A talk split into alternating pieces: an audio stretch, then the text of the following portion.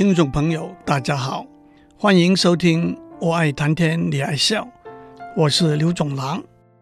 语言文字是表达、传递和记录理念、事实和感情的工具。语言文字是活的，随着时间，又随着不同的语言文字的互动交流，因而相互借用和采纳，新的字和词被创造出来，新的含义被加到现存的字和词里头。增加了一个语言文字表达的能力，也反映了社会里头文化、科技、经济、政治各方面的演变。不过，新的字和词和新的含义的引入，往往是一个渐进的过程，由少数的人的使用演变成广大群众的接受，由零星的点演变成为全面。但是，一个似乎不容易明确的回答的问题是，在什么时间点，一个字和词正式成为一个语言文字的一部分呢？一个合理的标底，是当一个新的字和词，或者一个已存在的字和词的新的解释，被纳入一本词典里头的时候，那就是合理的时间点了。在英文里头，牛津英语词典。Oxford English Dictionary 被认为是英语里头最权威的词典之一，而且它每隔三个月就会更新一次。因此，我就从二零一二到二零一四年牛津英语词典里头的新的字和词，找出一些例子和大家分享。上一次我已经在两个类别里头找了些例子，一个类别是首字母。缩略词 acronym，例如 IDC、BOYD、MOOC 等等。另外一个类别是和食物健康有关的，例如 California Roll 加州寿司卷和 Good Cholesterol 好的胆固醇。今天让我再多讲一些例子。第一类，我要讲和科技有关的新的字和词。Dumb phone 愚蠢手机是新加入牛津英语词典的一个词。Dumb phone 这个名词是和 smartphone 智能手机相对的名词。Dumb phone 只具有无线电话通讯的基本功能，而缺少许多智能手机复杂而独特的功能，例如照相、上网、电子邮件、社交网站连接等等。因此，Dumb phone 也可以翻成非智能手机，在业界比较正式的名词是 Feature phone 功能手机。在智能手机技术不断发展进步的今天，愚蠢手机还有没有存在的空间？会不会被淘汰了？愚蠢手机的好处包括价廉、省电，而且容易使用，对银发族和小朋友们。在经济条件比较落后的地区，都有它的市场。更何况，牛津英语词典也认为这个名词可以列入持之久远的行列呢。二零一四年六月加入到牛津英语词典里头的一个新字是 selfie，S-E-L-F-I-E，那是自拍的照片。初期的智能手机里头的照相机。和传统的照相机相似，只有一个镜头，位置在手机的背面。拍照的时候，镜头对着被拍摄的景物，拍出来的照片就是拿着手机拍照的人看到的景物。比较新的智能手机的照相机有两个镜头，一个在手机的背面，一个在手机的正面。正如在上面所说。使用手机背面的镜头拍摄出来的照片，就是从手机正面看过去看到的景物；而使用正面的镜头拍摄出来的照片，就是从手机背面看过去看到的景物。这就正好是拿着手机拍照的人和他身边的景物了。这样拍摄出来的照片叫做自拍的照片 （selfie）。在英文里头。Selfie 是名词，复数是 selfies，但是 selfie 也可以做动词。现在分词是 selfieing，过去分词是 selfed。在中文，名词是自拍的照片，动词是自拍。差不多在所有的智能手机里头，因为成本和设计的考量，背面的镜头的解析度会比较高，因此拍出来的照片也比较清晰。讲到这里，让我指出，市场上还可以买到附加在智能手机上的镜头，例如广角和远距的镜头等等。使用手机自拍的时候，摄影者拿着手机对着自己拍照，因此手机和景物的距离和角度都受到手的长度所限制。自拍棒或者自拍神器 （selfie stick） 可以用来把手机扎在一根长棒的末端，延伸出去，长达一公尺以上。简单的自拍棒只是一根可伸缩的长棒。自拍的时候，设定照相机镜头延迟开启，通常是两到十秒钟。因此，在按下拍照的按钮之后，还有几秒钟时间可以移动自拍棒，调整手机的位置和角度。不过，市场上也有结合蓝牙技术遥控手机的自拍棒，也有可以卷起来佩戴在手腕上的自拍棒。但是同时，在人群里头，大家都挥舞着长长的自拍棒，特别是在博物馆、艺术馆里头，容易招致意外。所以，许多博物馆，包括台湾的四大博物馆，都禁止在馆内自拍棒的使用。二零一三年八月，“phablet” 这个字被加入到牛津英语词典。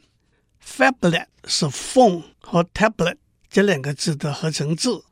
phone 是指 smartphone 智能手机，tablet 是指 tablet computer 平板电脑。在中文，phablet 是平板手机。其实 f a b l e t 这个产品也可以说是两百多年来通讯和计算科技的发展汇聚出来的一个产品。人类讲话的声音的频率大约是两百个赫兹到十五个 kilohertz，耳朵可以分辨的声音的频率大约是二十个赫兹到二十个 kilohertz。赫兹是频率的单位，每秒钟振动的次数。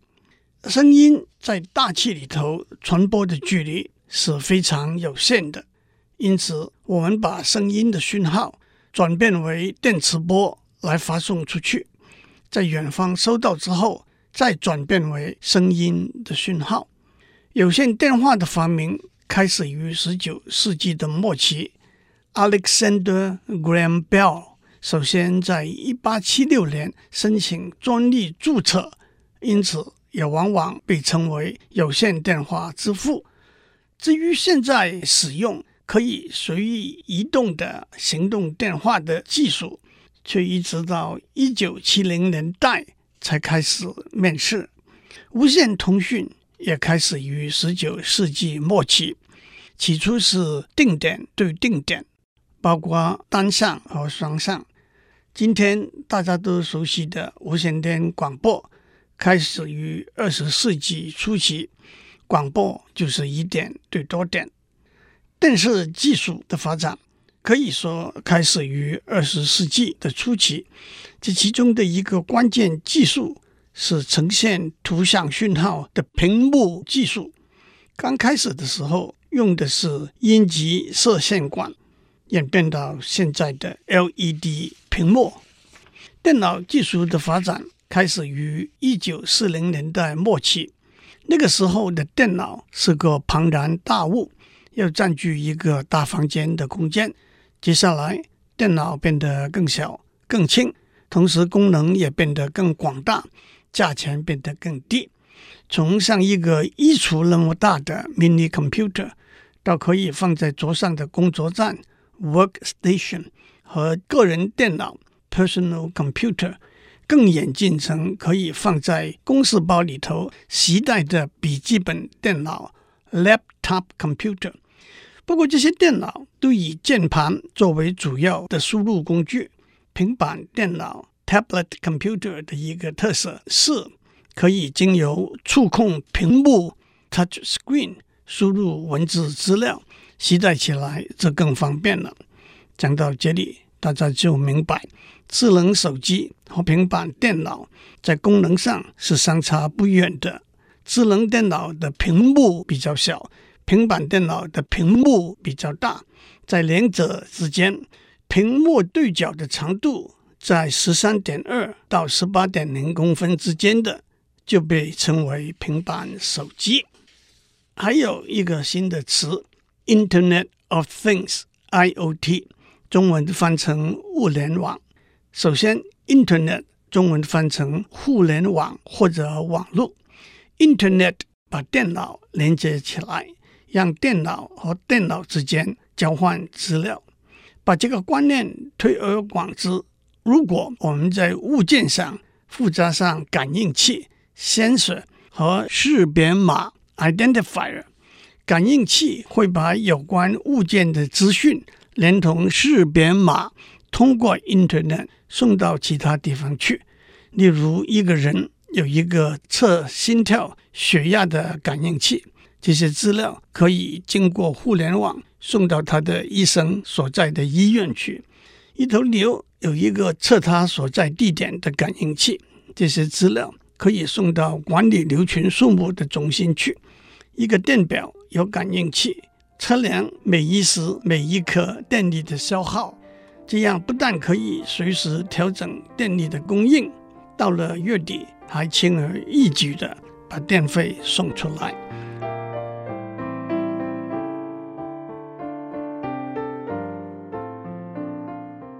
让我们接下去再多讲一些跟科学技术有关的新的字和词。Bitcoin 中文翻成比特币，笼统的说，比特币是一种电子货币。让我从头讲起，实体的货币就是钞票，台币、美金、日元都是实体的货币。在商业的买卖行为里头，一手交钱，一手交货，是简单明了的事。但是，因为实体的货币不易携带和寄递，我们就用实体的支票来取代实体的货币。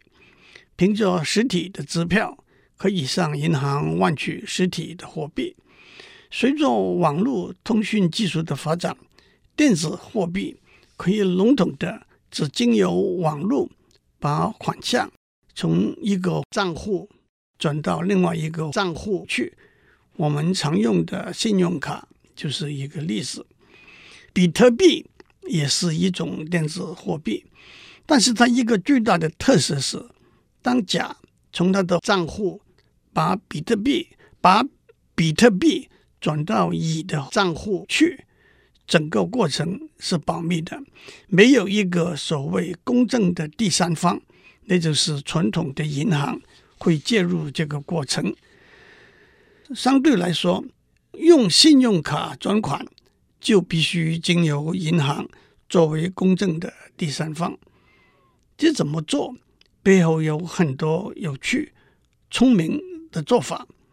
在我不久以前出版的书《从轮子》到诺贝尔学校没教的创新发明里头，我也曾经讲过其中的一些基本的观念。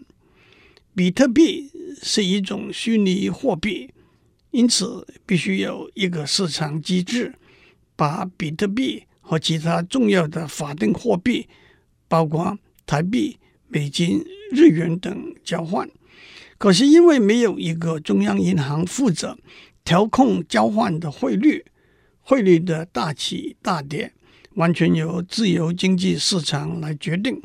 二零一零年，当比特币刚问世的时候，一个比特币兑八分钱美元，而且一直在这个低价的范围里头徘徊。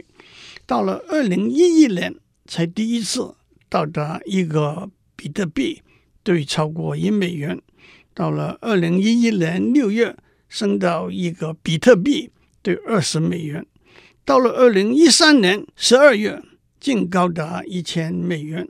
可是到了二零一五年三月，又掉到两百五十美元左右了。对投资人来说，这是风险非常大的投资。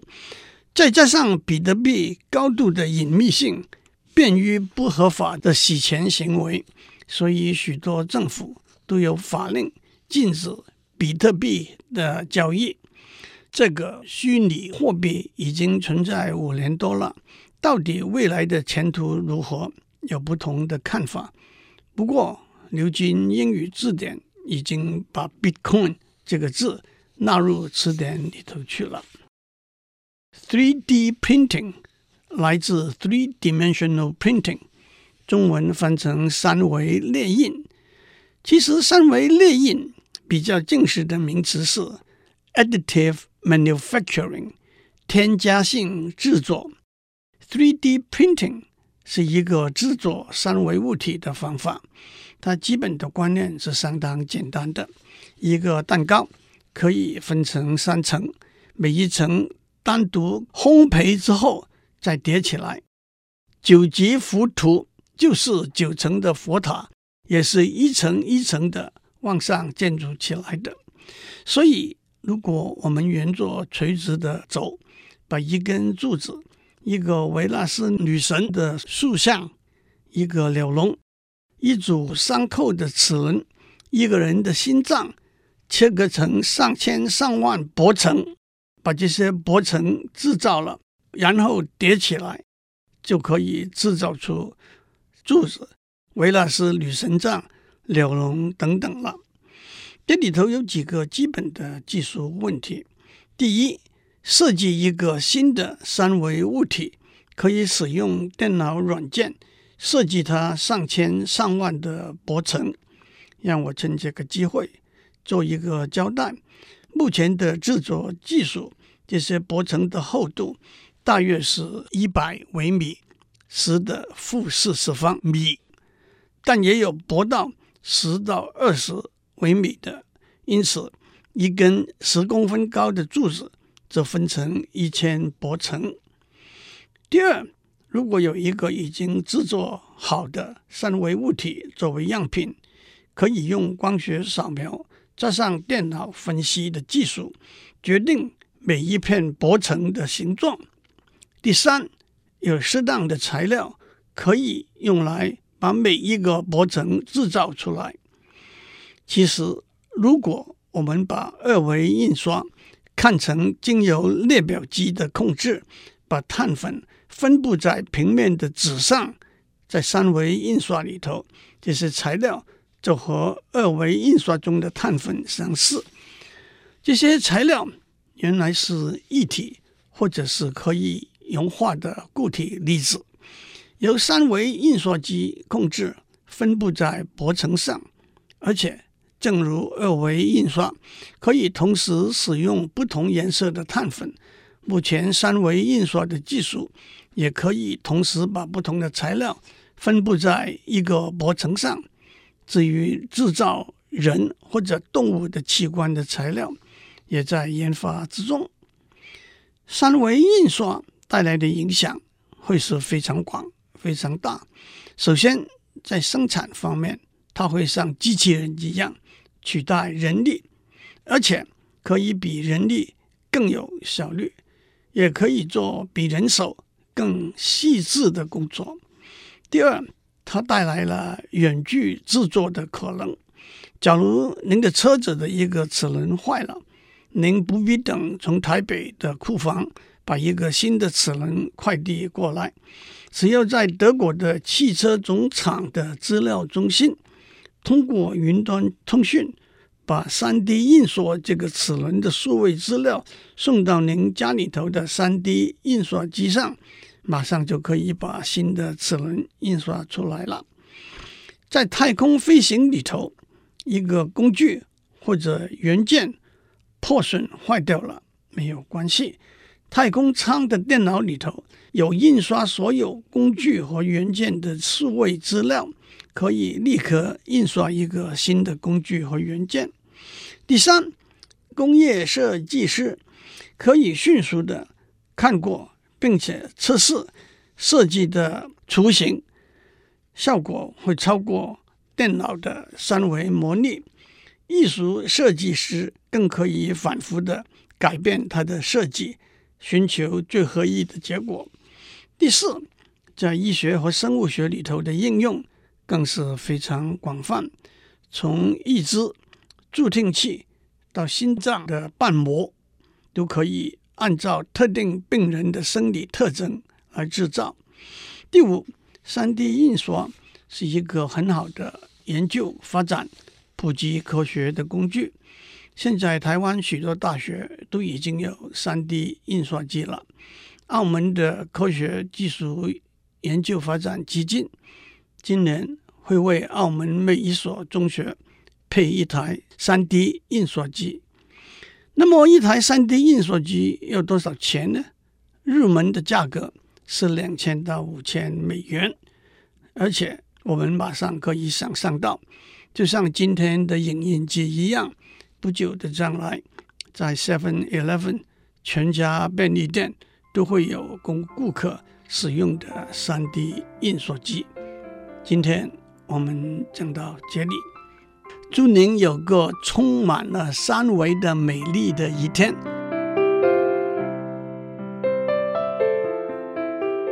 以上内容由台达电子文教基金会赞助播出。